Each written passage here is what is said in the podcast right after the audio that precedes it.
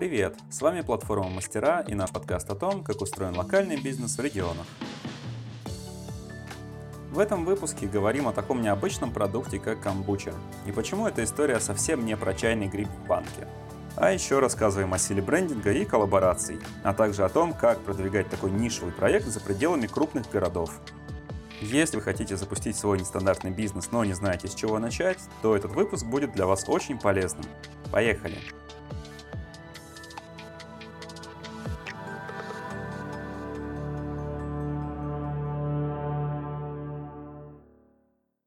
С нами на связи Александр Кириков, управляющий партнер брендингового бюро «Аккуратен» и сооснователь бренда «Карибу Камбуча». Александр, привет. Рад быть у вас. Начать хочу с абсолютно обывательского вопроса, конечно же. Э, с детства у меня есть образ от бабушки про чайный гриб. Вот он плавал в банке, и я не понимал, как, зачем это можно пить. Я вырос, и мне сложно переломить тот образ. Однако камбучу я пью, хоть и редко, и таких негативных эмоций она уже не вызывает. Так вот, откуда возникла у тебя идея создать Карибу Камбуча и как удается работать с аудиторией, чтобы она забыла про тот чайный гриб в банке и полюбила камбучу? Не в одном же названии тут речь. Ну, знаешь, тут, во-первых, э, очень большая аудитория тот самый чайный гриб и не помнит вовсе. А еще есть очень большая аудитория, которая тот самый чайный гриб помнит и любит, и пьет нашу камбучу как раз потому, что она похожа на тот самый чайный гриб. И мы стараемся оставаться такими как раз э, близкими к, к, тому, к тому, что делали когда-то бабушки.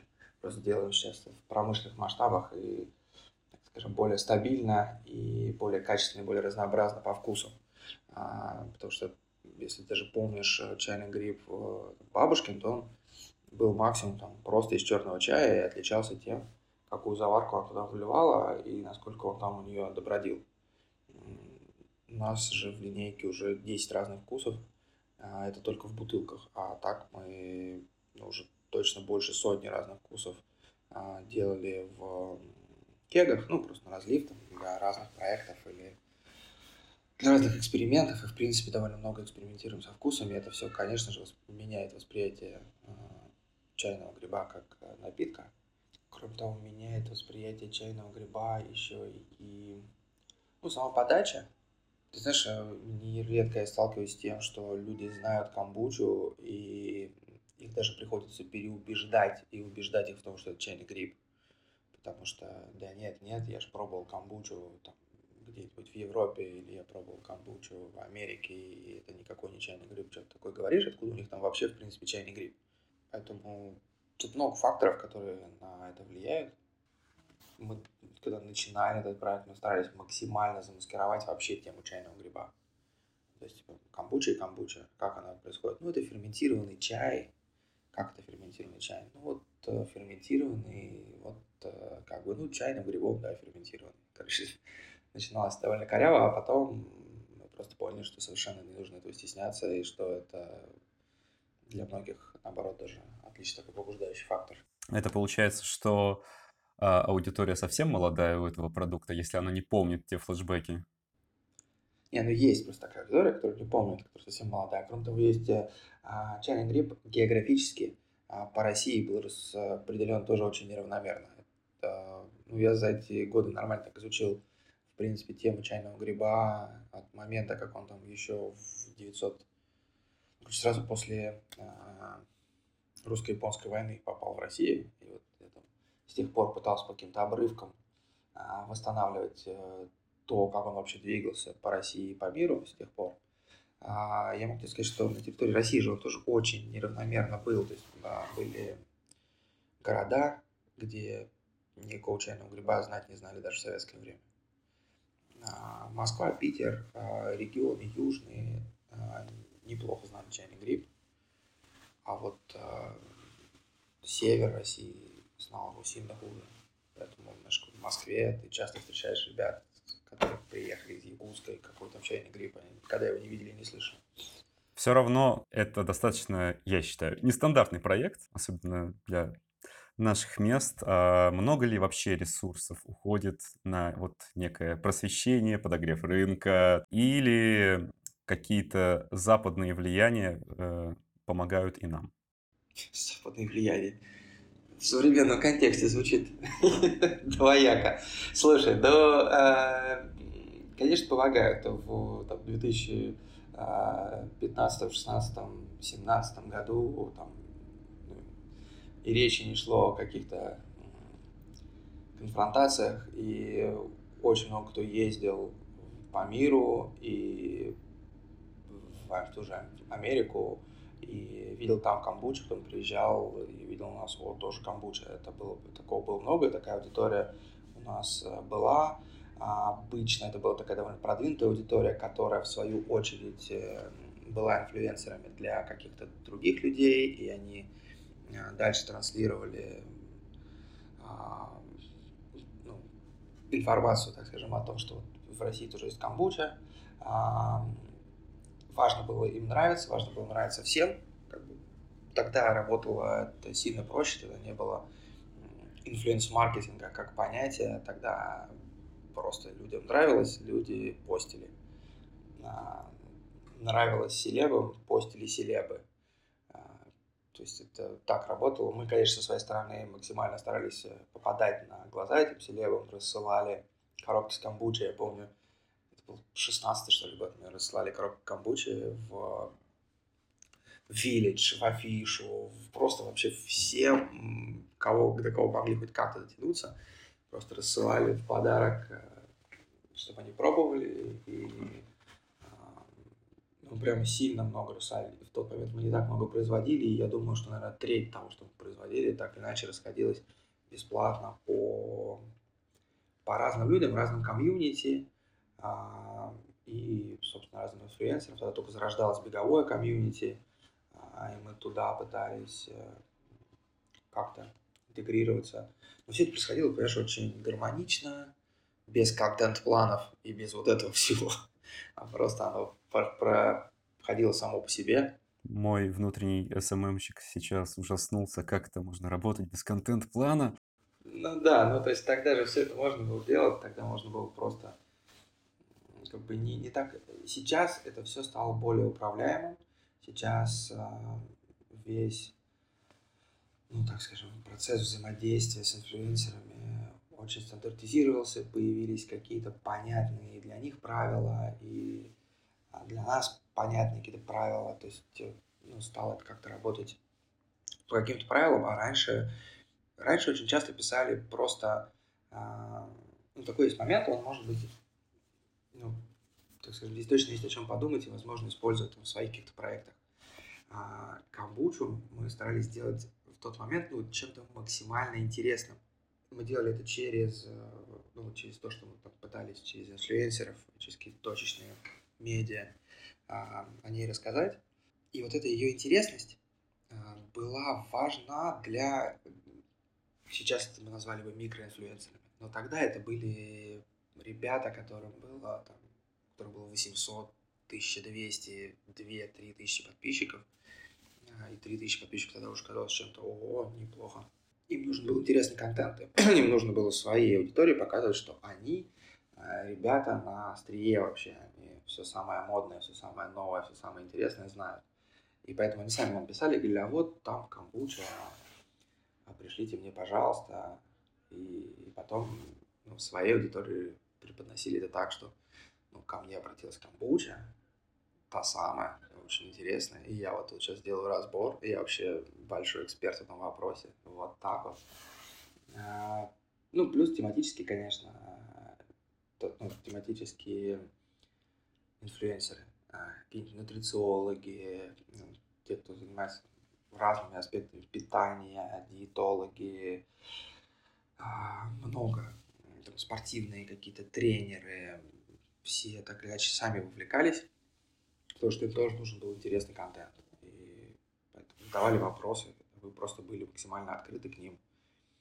А, ну, нам довольно просто это было, а, потому что когда ты делаешь честный проект, то у тебя нет проблемы, тебе не нужно там согласовывать с пиар-службой, а могу я вот это сказать или не могу. Ты говоришь то, что то, как есть, как бы, и, и все. И вся команда обладает одинаковой информацией, и этой информацией делится с миром. Сейчас такого, в принципе, этим уже никого не удивишь. Сейчас, в принципе, я так смотрю на молодые проекты по России все, в общем, так и работают, и так и живут. Мало кто пытается что-то из себя строить. Но в то время все в основном пытались из себя что-то строить. Типа, ну, выдумывая то, чего нет. А мы просто были Сделаю ремарку. То время, это, я так понимаю, 16 Супер давно, 16-17 год, да, казалось бы, всего 5 лет. Да, поменялось все. А вот э, как раз э, в связи с, со временем, эти микроинфлюенсеры, их интерес, он был в основном там вот 16, 17, 18 года, когда все было на хайпе, или это продолжается и сейчас?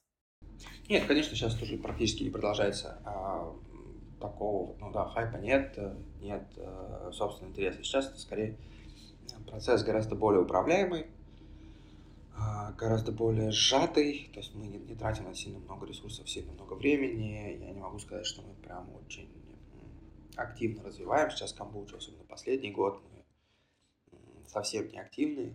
А, мы активны на уровне продукта, а, мы делаем, продолжаем делать то, что нам нравится, в том смысле, что так, экспериментировать со вкусами и создавать какие-то интересные вкусы. У нас было два интересных релиза в этом году. У нас был матча, мы сделали камбучу на матче. А, и у нас была кофейная камбуча в самом начале года, такая довольно интересная. Мы сделали с камерой обскура в коллабе. У нас была уже до этого кофейная камбуча, но сейчас мы ее ну, поменяли а, партнера по коллаборации, поменяли зерно, поменяли все, и способ заваривания, и процесс, смогли достичь, добиться более вменяемой себестоимости при, на мой взгляд, сильно более интересных вкусовых параметрах. И это камбуча без чая, там чистый кофе, чай там вообще не участвует. Чайного гриба там нет совсем.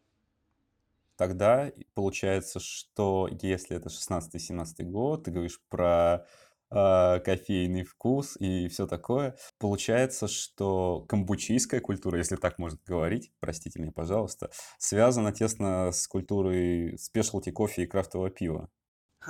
Ну, а, камбучийская культура звучит прикольно, конечно. А, каких-то камбучийцев сразу себе представляю. Но, а, ну, конечно, она связана. Она связана ну, с крафтовым пивом так вообще тесно мы прям очень близки, мы тоже продукт брожения. Э, брожение нас, так скажем, роднит. У нас есть и collab с э, такой э, кофейной камбучи, ой, фу, извините, кофейной, у нас есть collab охмеленной камбучи, а мы делаем ее с Заговором, уже культовая пивоварня.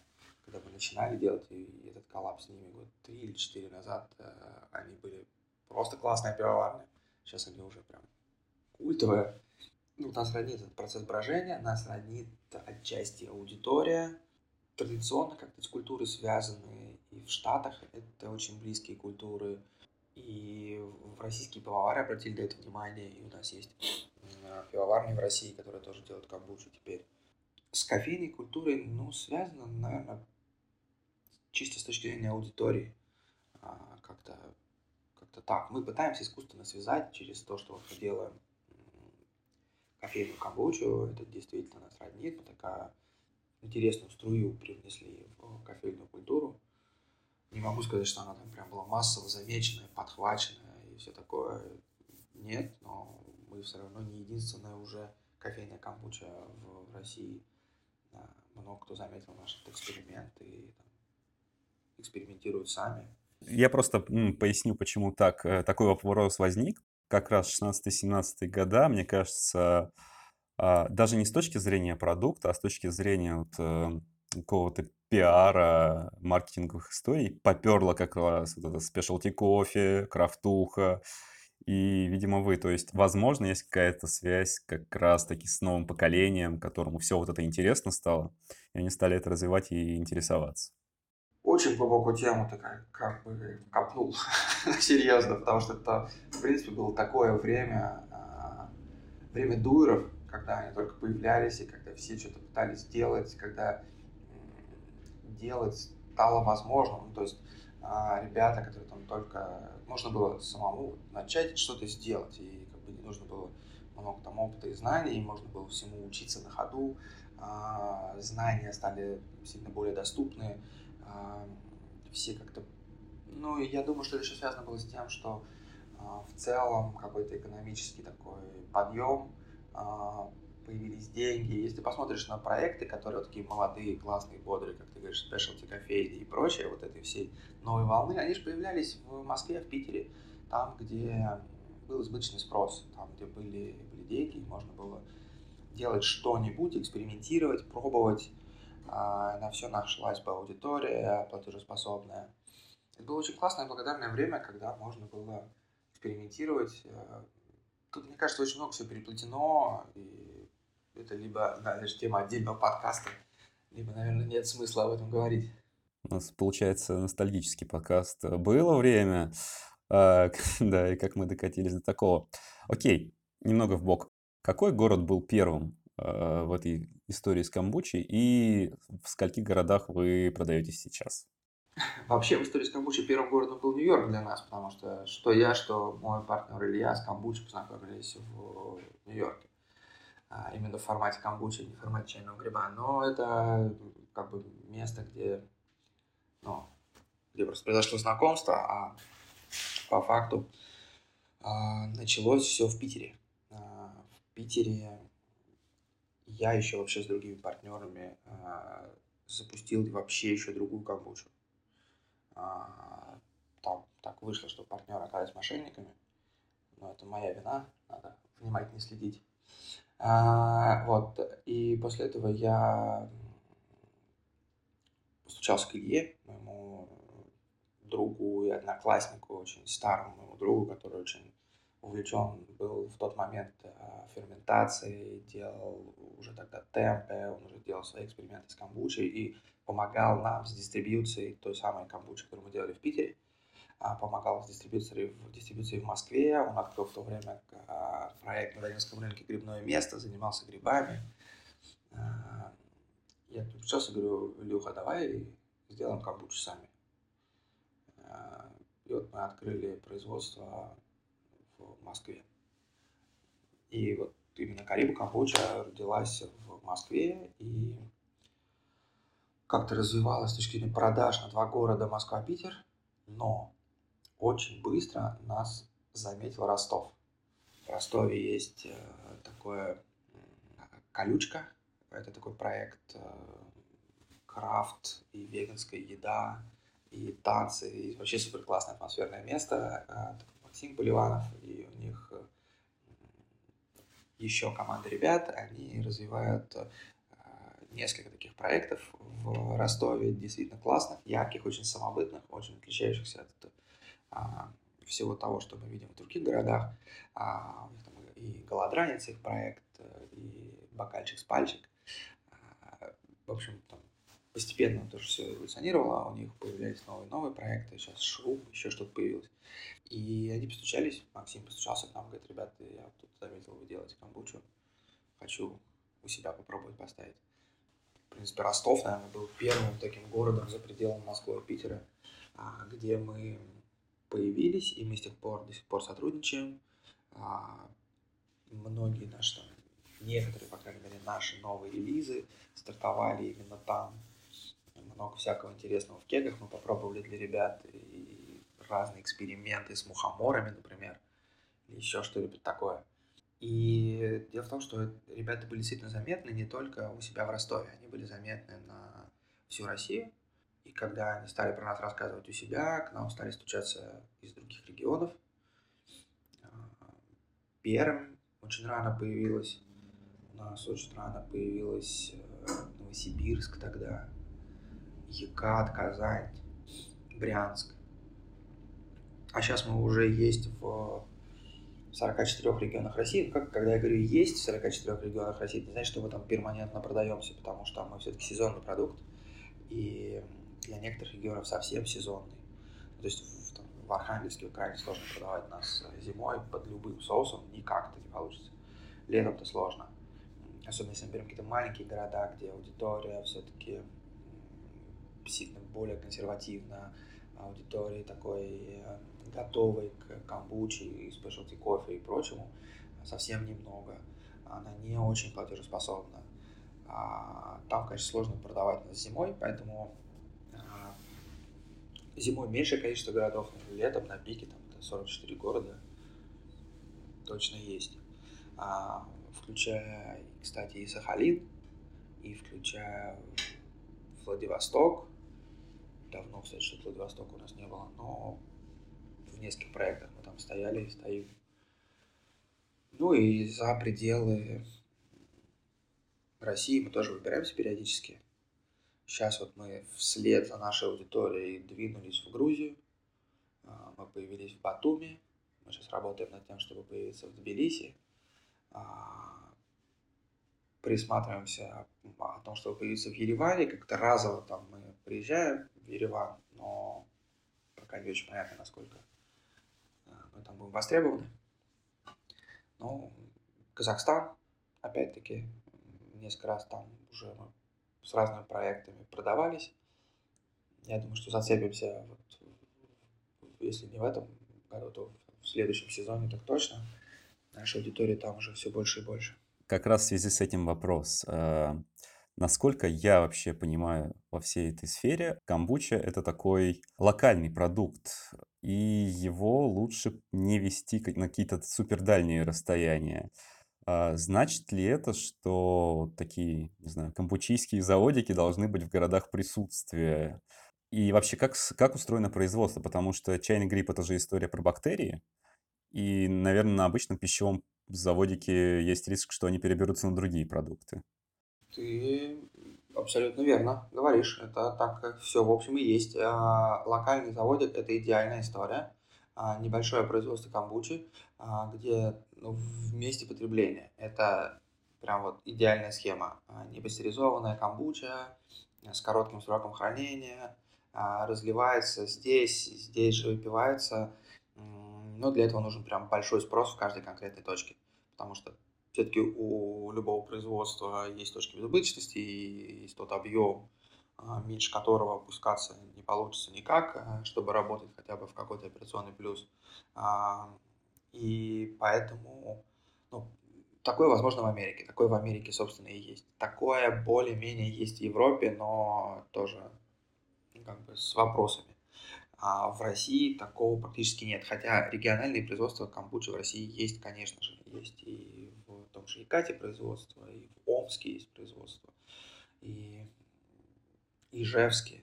Ну, в общем, в Питере даже тут несколько производств такое есть, э, ну, то есть они, скажем, там, возможно, там, где есть рынок.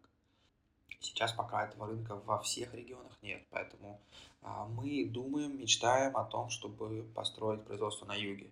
Точнее, думали и мечтали, пока всем нам можно было думать и мечтать. А дальше потом, как бы вот сейчас... А сейчас мы просто в прострации и думаем, ну, может быть, мы когда-нибудь откроем что-нибудь в Ростове или где-нибудь на юге. Ну, в общем, юг России отдельное локальное производство. Как сказать, у нас 60 дней срок годности, а, и мы готовы работать с небольшими партиями. То есть мы отгружаем от двух коробок. И более того, мы готовы менять все, что просрочилось.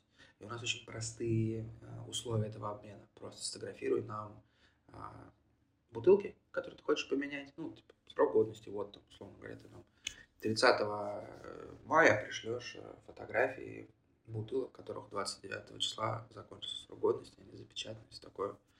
Без проблем мы пришлем тебе новые бесплатно вместе с следующим твоим заказом. Мы очень относимся внимательно как раз к, а, так скажем, к тем, кто завязан на логистику, а, к тем, кто завязан на ограниченность рынков. А, у нас есть даже программа поддержки для тех, кто делает небольшие смелые проекты в небольших смелых городах, Например, такой проект есть Один в Азове. Азов э, – крайне маленький город в не самом передовом регионе России. И ребята делают там спешлти кофейню. Это смелость, это большой труд, а, это непросто. Но они как бы замахнулись, они делают, и до сих пор ее делают, и все больше и больше наращивают аудиторию. Они образовывают людей, они образовывают аудиторию. Они к нам посвящались, когда мы хотим вашу камбучу, и ну, мы как бы понимаем, что, ну, что нам будет крайне сложно здесь продавать, и мы для них сделали там специальную цену, кучу всяких специальных условий, а, чтобы только вот они могли у себя в регионе продавать, э, рассказывать об этой камбуче, э, как-то в себе какую-то генерировать. А, и по этой программе сотрудничали еще с несколькими небольшими городами, типа город Энгельс, например. Вы открываете что-то в каком-то небольшом месте, ну, в общем, если вы идете на какой-то смелый челлендж в магазин экопродуктов, в месте, где про экопродукты пока никто ничего не слышал, а стучитесь к нам, мы вам точно предложим максимально какие-то классные условия, постараемся максимально о вас рассказать через какие-то наши там, каналы и дадим максимально лояльные условия по ценам, по логистике, по срочкам, по всему. И, как всегда, все вот эти полезные ссылки, о которых мы говорим, э, вы найдете в описании к выпуску. А есть ссылки, да? Потому что, потому что я, честно говоря, про, ну, это спонтанная интеграция. В том смысле, что, ну, это не попытка что-то прорекламировать, это, ну, по... рассказываю о том, как... И еще момент. Э, в этом, э, это же тоже довольно корыстная история. То есть мы в этом сами заинтересованы. Нас просто иногда спрашивают сразу, а что это вы? Типа, что-то здесь неладное, что-то вы там москвичи задеваете, что-то вы тут мне, как бы, вот там специальные условия. Ну, ничего не задеваем, нам самим это ну, важно, интересно. А, мы как контентный проект пытались это тоже делать, рассказывать про города, присутствие. Но, честно признаться, у нас плохо заходят все эти контентные проекты, просто потому что нам не хватает ресурса их менеджить.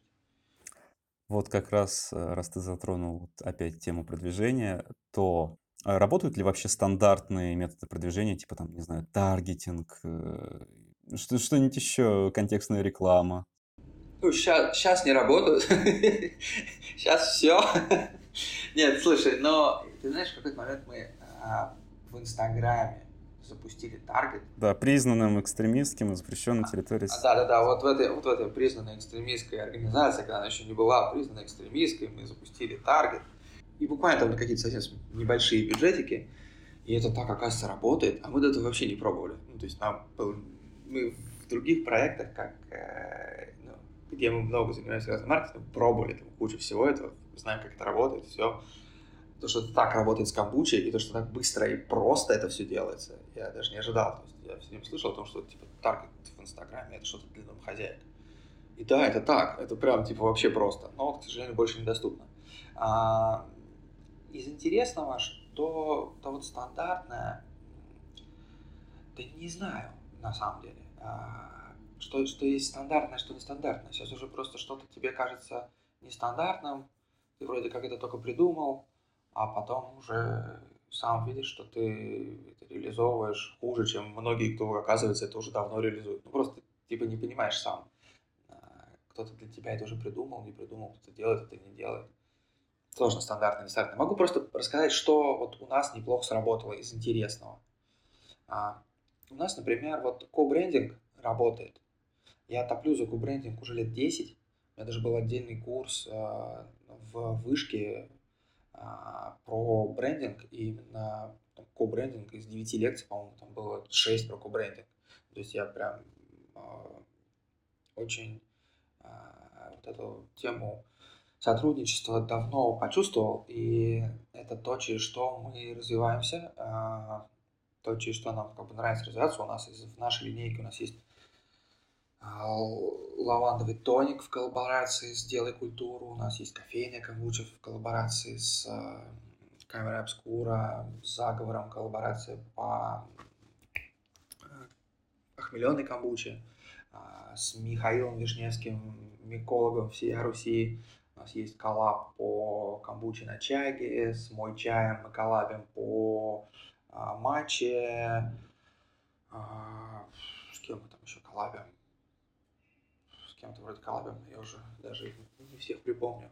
Это дает нам выход на их аудитории, дает нам выход... Э, ну, во-первых, это дает нам дополнительную экспертизу, что очень круто. Например, э, сделать такую э, охмеленную камбучу, как мы сделали, в заговором вместе. Без заговора у нас не получилось бы. Мы пробовали. Мы сделали несколько экспериментов, у нас получалось, ну, неплохо. И всем нравилось. Но круто сделать не получалось. Мы позвали ребят, которые круто разбираются в хмеле. А, они его подобрали, они нам прям помогли со всеми вопросами. И получилось круто, прям сильно круто. То же самое с Чагой, потому что Чага супер, оказывается, сложный продукт. С ним так не просто работать, и так э, мало кто умеет с ним работать.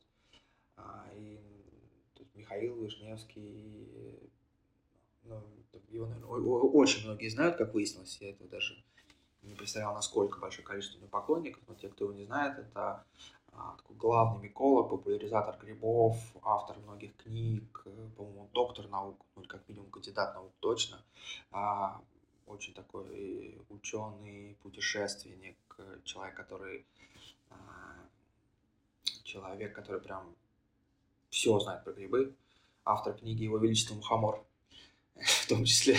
И, и большого сборника разных рецептов в общем, а, он научил нас работать с чагой, мы сделали классную чагу. Но помимо того, что это классная экспертиза и классный продукт получается в итоге, это еще и аудитория.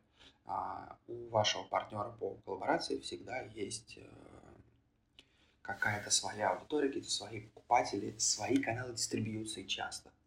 А, а кроме того, есть еще какие-то там, инфлюенсеры или медиа, которые, для которых этот человек является инфлюенсером, и можно к ним идти, даже если там он сам до них не дотягивается, вы можете сами постучаться и сказать, а вот у нас тут с Михаилом Вишневским а, коллаборации камбуча, а вы вроде как журнал про микологию. Может быть, мы с вами напишем про эту статейку? А, ну, то есть это вы еще и можете использовать свой партнер по коллаборации как некий инструмент. Простой еще пример. А, охмеленная камбуча с заговором. А, мы через нее зашли в, к пивным блогерам. Есть довольно много людей, которые а, пробуют разные крафтовые пиво, не только крафтовое, и его пишут на него рецензии. Там есть целый ресурс Untapped, в котором этого много, где люди оценивают пиво и не только пиво. А, ну, разные там напитки, в том числе и камбуча. Она там появилась сама, мы ее туда не заводили, она там как-то появилась, было для нас самих удивление. Она там сама появилась, ее там саму отрейтинговали и респектанули и все такое. А, так вот, есть целая группа таких людей, а, блогеров пивных, которые на нас смотреть не смотрели. Ну, им они обзоры делают на пиво но так как у нас была вот эта камбуча с заговором, заговор они хорошо знают, а, мы всем стучались и сказали, ребят, вы только на пиво делаете обзоры или вот э, на камбучу с заговором сделайте.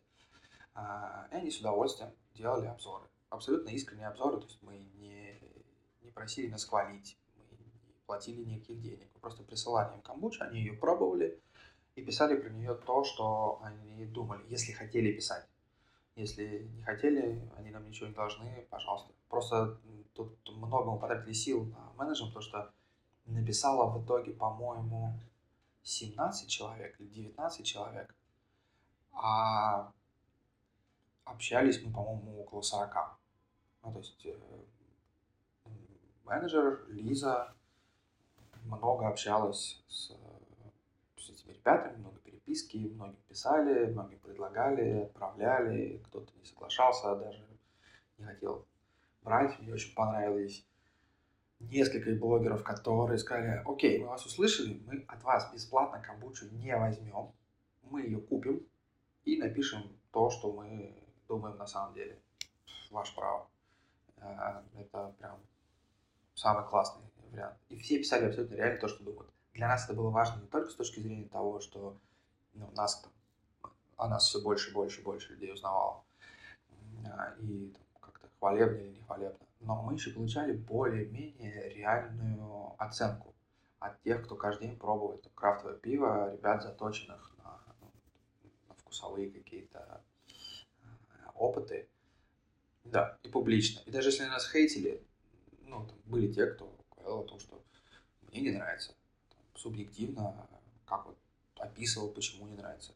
Мы вступали в диалог а, в комментариях к его постам. Мы обсуждали это. Это было довольно круто, это было активно. А, на этих блогеров подписаны а, владельцы или закупщики крафтовых баров, бутлшопов, которые, ну, они так или иначе следят за релизами, там, за всем, нужно быть в курсе, они видели это. Кто-то писал нам сам, говорил, вот, типа, ребята, увидел там у блогера оценочку на вашу камбучу, давайте-ка сейчас там сезон начинается летний, давайте возьмем, попробуем, что, как там. А кому-то мы писали, говорили, а вот там ну, камбуча, а, знаю вас, да, читал, там, вас хвалил такой-то.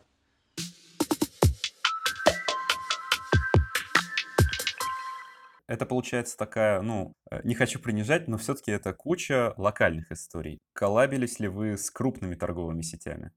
Торговыми сетями прям коллабились. Ну, мы делали, у нас были там попытки делать э, для сетей. И одна из этих попыток просто, э, две даже, я бы сказал, из этих попыток просто забуксовали в феврале-марте этого года и остановились им, пока к ним не вернулись. И непонятно, когда мы вернемся, и вернемся ли. А, но это такой формат STM, а скорее, ну, с нами сложно STM, потому что мы всегда склоняем к коллабу, когда мы тоже есть как бренд, а не просто мы делаем за вас продукцию для вас. А у нас был такой опыт, мы делали вместе с Волковской пивоварней, вместе с МПК, камбучу, которая была такая условно no-name, которая была просто камбуча, у которой был там брендинг и наши волковские пивоварни по чуть-чуть. Ну, она как-то очень тяжело все это происходило. Прям не наш бренд от этого ничего не получал, Волковская тоже ничего не получала, объемы продаж были сомнительными. То есть чисто на их дистрибьюции мы чего-то там получали. Дистрибьюция, дистрибьюция у них там огромная, просто колоссальная. Представляете, МПК сколько всего продает по России и миру ну, там что-то какие-то объемы прокачивали, потом надоело и им, но бесперспективно это все выглядело. В общем, коллабы с кем-то большим, это ну, это не такой полет э, творчества, это много зарегулированного, э, это, да, большая аудитория, но не... Ну и все, собственно говоря. Это часто большая аудитория и точка каких-то таких интересных. Ну, потому что потом, когда ты пытаешься использовать это в своем маркетинге, в своем продвижении, ты должен все равно это соизмерять с ними, ты должен все равно говорить, а мы вот давайте вот. Они говорят, да, да, давайте, мы это поставим в а, наш э, промо-план на там конец 2029 года. Все верно, это хорошее у нас, это да. Давайте согласуем э, макет, наши 12 бренд-менеджеров э, посмотрят в ближайшие три месяца на этот макет. То есть такого очень много движа, который не... нам не близок. Завидую такому горизонту планирования на 29 год. Ну, я, условно говоря, конечно, но это, ну, просто я к тому, что это в принципе очень, очень так все происходило всегда, я бы сказал, душновато. 44 города присутствия. Как вообще вам удается и удается ли при таком масштабировании не терять каких-то стандартов, э, ну, сути бренда? Ну, смотри, с точки зрения продукта, мы же производим его все равно сами. А у нас же там есть э, период дображивания, который в бутылках происходит. То есть поэтому в этот период может там, ехать в дороге, и мы понимаем там, температурные условия, все вот это управляем процессом именно производства и его логистики какой-то части. А, поэтому продукт ну, одинаково вкусный в любой части России, в принципе. А, вот. А что касается стандартизации на уровне там, бренда, на уровне ценностей, а, то есть мы развиваемся и встаем в проекты, которые нам э, близки, в принципе, изначально по духу они сами к нам приходят, потому что они примерно с теми же ценностями. А, или мы сами к ним стучимся, потому что мы видим, что ребята делают что-то, что нам близко. Понятно, что есть еще много тех, кто ну, не очень понятно, как у нас оказывается. Кальянная в Самаре. Мы хотим вашу кампучу. Окей, мы в принципе, конечно, пожалуйста, мы знаем, что она у вас не будет продаваться, мы вас об этом ну, предупреждаем. А, мы знаем, что она не будет вам близка, и мы не хотели бы, чтобы вы у себя ее как-то ну, вовне промоутировали. То есть, если вы понимаете, что ваша аудитория ее вас купит, пожалуйста, э, пытаться использовать там много рассказывать о ней, что-то в Инстаграме. Вы, конечно же, можете у себя в Инстаграме упомянуть, что вам камбучу завезли. Не проблема, но пытаться там как-то много говорить о ней вовне, пожалуйста, не надо. А, или кто-то приходит с коллабами. Там, э, кальянные почему-то часто приходят с коллабами. А, типа, давайте сделаем там для нас э, фирменную камбучу. Нет, не сделаем. Нам не интересен коллаб с э, кальянной. Это не то, что нам близко. Ну, просто камбуча на К и кальян на К, вот точка пересечения. Да нет, там, там понятный потребительский case, понятный. Очень много шоколадных, это нельзя алкоголь. Камбуча в глазах многих воспринимается чем-то максимально близким для алкоголя, каким-то субститутом алкоголя. А, по этому принципу нас, например, регулярно дергали в а, кавказские наши республики, Махачкалу, где там, серьезное ограничение на потребление алкоголя. И вот им почему-то кажется, что камбуча вот тому место как бы заходит. Стараемся управлять, э, ну, мы понимаем, что вот там очень же просто даже вот в том же Инстаграме. Ты можешь зайти и посмотреть, э, кто подписан на этот проект, понять, как он вообще похож на тех, кто подписан на тебя или нет, похож на тех, кого ты хочешь, э, видеть среди своих покупателей, купят ли они твою камбучу, что будет дальше. А, а кроме того, есть управляемые процессы. То есть мы в некоторых регионах, ну вот сейчас мы опробовали а, в одном регионе, в Брянске, так скажем, в текущем контексте получилось нормально. Мы, по крайней мере, зафиксировали опыт, по крайней мере, описали в неком документе, а, что надо делать, э, такой чек-лист создали, а, что получилось, что не получилось, э, зафиксировали. Не хватило ресурса немного для того, чтобы э, качать это правильно, но мы вырабатываем для себя такую модель а, захода в регион, когда в регионе есть один или несколько наших партнеров, кому мы продаем камбучу, какой-то там кофейни, несколько там, баров, магазинов. Но продается там не очень хорошо. Продается, но так, на энтузиазме ребят. А, и мы заходим туда, договариваемся с одним из этих баров о том, что они становятся нашим неким таким штабом. По крайней мере, это место, куда мы можем доставить наши камбучи в большем количестве, чем они заказывают. А, и дальше мы сами договариваемся с местными э, инфлюенсерами о том, что они вот, э, придут туда и заберут для, для них э, камбучу. То есть мы там собираемся, договариваемся какое-то количество местных инфлюенсеров, общаемся, спрашиваем, знают они наш камбучу, не знают, там, такое, в какое место там удобно было бы прийти, взять коробочку нашей камбучи. В итоге там они приходят в этот э, штаб, забирают камбучу, а, пишут о ней, а, рассказывают абсолютно, опять-таки, объективно. Мы не пытаемся кого-то просить о положительном отзыве.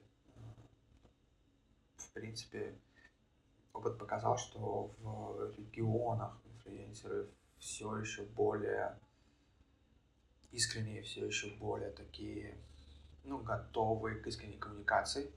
Это раз. Два, мы пытаемся выяснить через наших партнеров, через кофейни, бары, какие-то местные медиа, которые подходят э, нам по духу. Это что-то небольшое у нас. У нас очень маленькие такие. Э, нас интересуют маленькие медиа, какие-нибудь э, локальные телеграм-каналы о жизни города, локальный инстаграм о жизни города или какой-нибудь блог чей-то в конкретном городе. Заходим туда, интегрируемся туда, там делаем какую-то про себя историю с тем проектом, который согласился с нашим штабом. Мы договариваемся о том, что это людей из этого медиа к себе пригласили, сделали там дегустацию. За счет этого они рассказывают в том числе о том месте, которое, ну, которое наш партнер. То есть э, мы со своей стороны берем на себя а, менеджмент, мы берем на себя Free Product, естественно, там, доставку, логистику, отправку камбучи всей этой. Мы берем на себя расходы, если они возникают там, на какие-то размещения в СМИ или еще чем-то. А тот э, штаб, который у нас там есть, тот, тот партнер, он как бы берет на себя труд э, дегустации э, и там, какого-то взаимодействия с теми э, инфекциями, которых мы к ним присылаем. А, и в результате рассказывают о камбуче и о них тоже. Вообще, насколько закрыто комьюнити камбучи? Например, делитесь ли вы, производители этого напитка, между собой какими-нибудь, не знаю, секретами, лайфхаками, или все настолько конфиденциально, что никто ни с кем не говорит? И не мешает ли это вообще общему развитию продукта в таком случае? Ну, вообще, а, если брать типа в глобальном мире, то общество, а, так сказать, комьюнити камбучи варов, оно очень открытое, оно очень такое настроено на коммуникации, обмен и так далее. А, наверное, это примерно почти так же, как у пивоваров. Наверное, у пивоваров это самое коллаборируемое сообщество, которое я знаю. Максимально друг с другом взаимодействуют. А в Камбуче World взаимодействуют между собой чуть менее, но тоже очень активно. А мы были с Ильей, с Петей, с партнером, с нашим технологом, мы были в а, Берлине на Камбуче саммите в 2019 году. А, это был прям очень такое кипучее сообщество. А, а в России не так обстоят дела. В России есть... В России когда-то был момент, когда мы тоже такие типа, были супер открыты, френдли, давайте вот то, все, пятое, десятое, потом мы стали понимать, что это односторонняя коммуникация, что мы-то делимся, мы-то даем, мы-то пожалуйста, но почему-то не получаем ничего взамен. Ну, то есть, э, вроде как будто бы уже все делают э, шампанскую камбучу, которую мы когда-то придумали, запустили и научили всех, как ее делать. Вроде как будто бы и кофейную камбучу уже многие делают, которую мы когда-то здесь запустили там вроде и ахмеленную уже делают, когда мы научили их делать ахмеленную. А мы чего-то не берем ничего в обратную сторону. Нам немного поднадоело, поэтому за... забили. Очень какое-то неблагодарное у нас сообщество, если честно. Но вот сейчас мы общаемся с а, начинающим, запускающим производство, очень таким человеком от науки в какой-то степени, то есть он, по крайней мере, очень, очень научный подход. А, он обращается за советом, мы ему подсказываем, рассказываем и, и все такое. Ком комьюнити российское, оно такое не, неоднозначное, не одинаковое, неоднородное. А, какие-то попытки объединения, там, каких-то ассоциаций, чего-то такого, они вроде как происходили что-то по чуть-чуть, но все почему-то тянут дело на себя, все почему-то хотят, типа, мы, мы, наш тезис о том, что, ребят, не нужно качать ваш бренд камбучи. И наш бренд камбучи не нужно качать. Нужно рассказывать про камбучу вообще. Потому что неважно, ну, зачем вы пытаетесь поделить на части небольшой пирожок. Давайте большой пирог сделаем, и потом будем его уже там как-то резать. Есть же и другая тактика продвижения э, – демпинговать. Как вы относитесь к такому подходу у конкурентов? Даже вот тут, не знаю, у нас, э, смотрите, ценовая политика, как у нас устроена вообще в целом.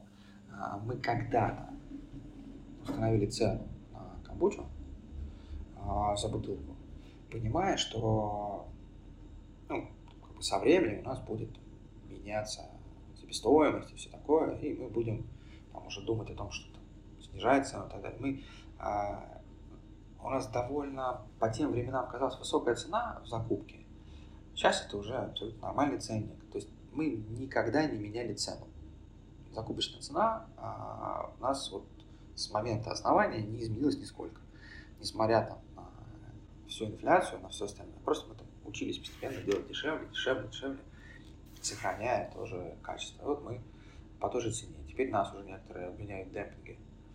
А, ну, мы как бы, что мы тут можем сказать? Вот, ребят, мы как есть.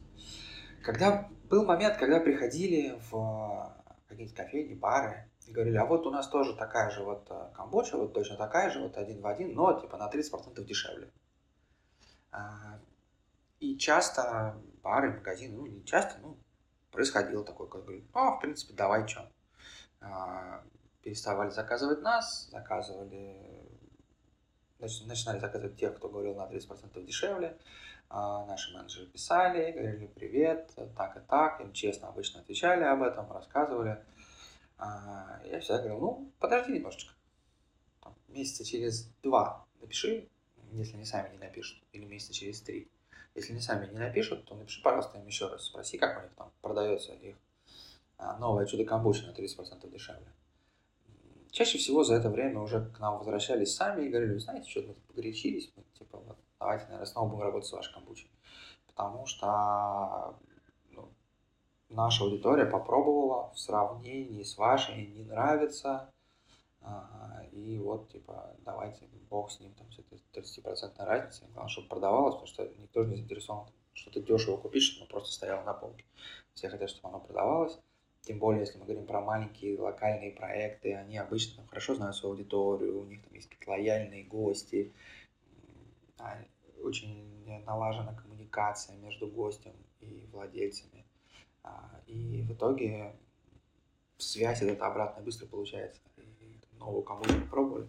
Говорили, не, ну предыдущая была вкуснее, типа, верните предыдущую. А, поэтому где-то этого не происходило. Ну, значит, не наш что точка, не наша аудитория. Где-то действительно важно было, чтобы дешево. На Kombucha Club, вот, .ru сказано, что э, Карибу камбуча представляет собой, пожалуй, самую русскую камбучу из всех представленных на рынке. Мне вот стало интересно, что делает вас самой русской камбучей? Мы начинаем на старте, мы не просто самые русские были камбучи, мы еще были самые северные камбучи в тот момент. А, потому что мы делали полностью на Мацесте камбучу, то есть на чай зеленом, который растет в Краснодарском крае. Северный чай, в принципе, не растет массово. Ну, и это как бы российский чай. А другое дело, что со временем а, этого чая в бленде становилось все меньше и меньше, сейчас его прям совсем немного. А, и просто то, что его немного, ну, просто Мацеста, как выяснилось, не производит столько чая, сколько нужно. А, но мы, да, были в тот момент самый северный, сейчас уже, наверное, у нас так сложно, да, потому что чай все-таки бленд, блендированный, самый русской все еще можно, наверное, за счет того, что мы старались и стараемся использовать какие-то русские ингредиенты, в основном, в принципе, в основном работаем с русскими клиентами. Просто если клюква, то это клюква северных болот российских. Даже если лаванда, то это реально крымская лаванда, которую собирают э, там, тетушки в Крыму. А если это кедр, то это реально кедр из Сибири. То есть мы не везем какие-то там, горы ингредиентов. Понятно, что хмель у нас импортный, понятно, что там кофе импортный, понятно, что это все как бы такое уже все больше появляется у нас каких-то а, импортных э, компонентов, но в целом мы очень э, были ориентированы на российские ингредиенты. Финальный вопрос, он такой, как всегда, экзистенциальный. Сейчас конец 22 года. Допустим, я обычный предприниматель из регионального города, пусть даже не миллионника. Но у меня есть идея проекта, э, тоже узкой какой-то тематики. Что мне делать? Ехать в Москву, чтобы стартануть, э, попробовать запуститься в регионе или просто забить на мечту. Допустим, у меня какой-нибудь региональный продукт, э, э, точнее локальный продукт в плане пищевой промышленности. Слушайте, логистика сейчас так устроена по России, и кроме того, маркетплейсы так хорошо работают, что, в общем, по большому счету, не важно, ну, в Омске вы производите шоколад или вы его производите в Чите или в Москве доступность э, логистическая для вас в принципе одинаковая. То есть э, доступность до, дотянуться до аудитории через социальные сети, через там, социальные медиа и э, онлайн вы также сможете этот вопрос как бы дотянуться, э, найти эту аудиторию. Э, момент в том, что все-таки какие-то вещи, связанные с пищевкой, э, требуют возможности попробовать, хотя бы если не каждому покупателю до того, как он попробовать, понятно, что нет, но э, хотя бы какие-то инфлюенсеры должны пробовать, чтобы писать, и вы тут потратитесь на логистику по России, рассылая этим инфлюенсерам. Катастрофические инвестиции, вполне по силам даже небольшому проекту а, в любом городе России. Есть, конечно, города с более сложной логистикой, а, есть города, где прям сильно сложно туда добираться. Сейчас Калининград, например, такой город. Оттуда еще сложнее продукцию куда-то отправлять по России, чем туда возить. Вот. А, понятно, что здесь есть такие особенности, но если типа в среднем, то, в общем, это так принципиально сейчас. Поэтому ехать куда-то совершенно не обязательно. Даже, наверное, хуже пытаться ехать. Надо использовать ваши региональные возможности. Есть у вас а, какие-то дешевые квадратные метры, и можно дешево арендовать, и можно там какие-то недорогие сотрудники, и, и а, как какие-то, может быть, какая-то поддержка со стороны местных там, властей или еще чего-то. То есть что-то, что позволяет вам сделать э, низкую себестоимость. Ну, круто, используйте это в своем регионе. Есть вот какая-то какие-то ингредиенты классные, уникальные, региональные, которые там, которых нет в других местах, или они в других местах хуже, дороже, конечно, используйте свою ну, региональные особенности и а, то, что, а, так скажем, региональные, культурные, национальные какие-то коды, такие локальные коды, они сейчас все больше и больше востребованы если там обратите внимание, мы там все больше хотим каких-нибудь алтайских трав или какого-нибудь там меда с какого-нибудь региона а, и так далее. То есть ну, мы хотим больше каких-то локальных продуктов, причем не обязательно локальных своих местных, но локализованных в каком-то регионе. То есть москвичи, например, Москва с удовольствием потребляет что-то, имеющее там национальную какую-то сибирскую айдентику или не сибирскую, любого другого региона. Это в цене, это интересно, если вы самобытны в своем регионе, отлично. Это то, что прекрасно будет продаваться в Москве дистанционно. На часах уже да, 11 утра, и теперь мне захотелось выйти на улицу, да, прикупить камбучи. Как говорится, сила бренда и коммуникации сработала. Иди вас по вкусу. Там сейчас, там сейчас хорошая цена. Отлично. Все, до связи.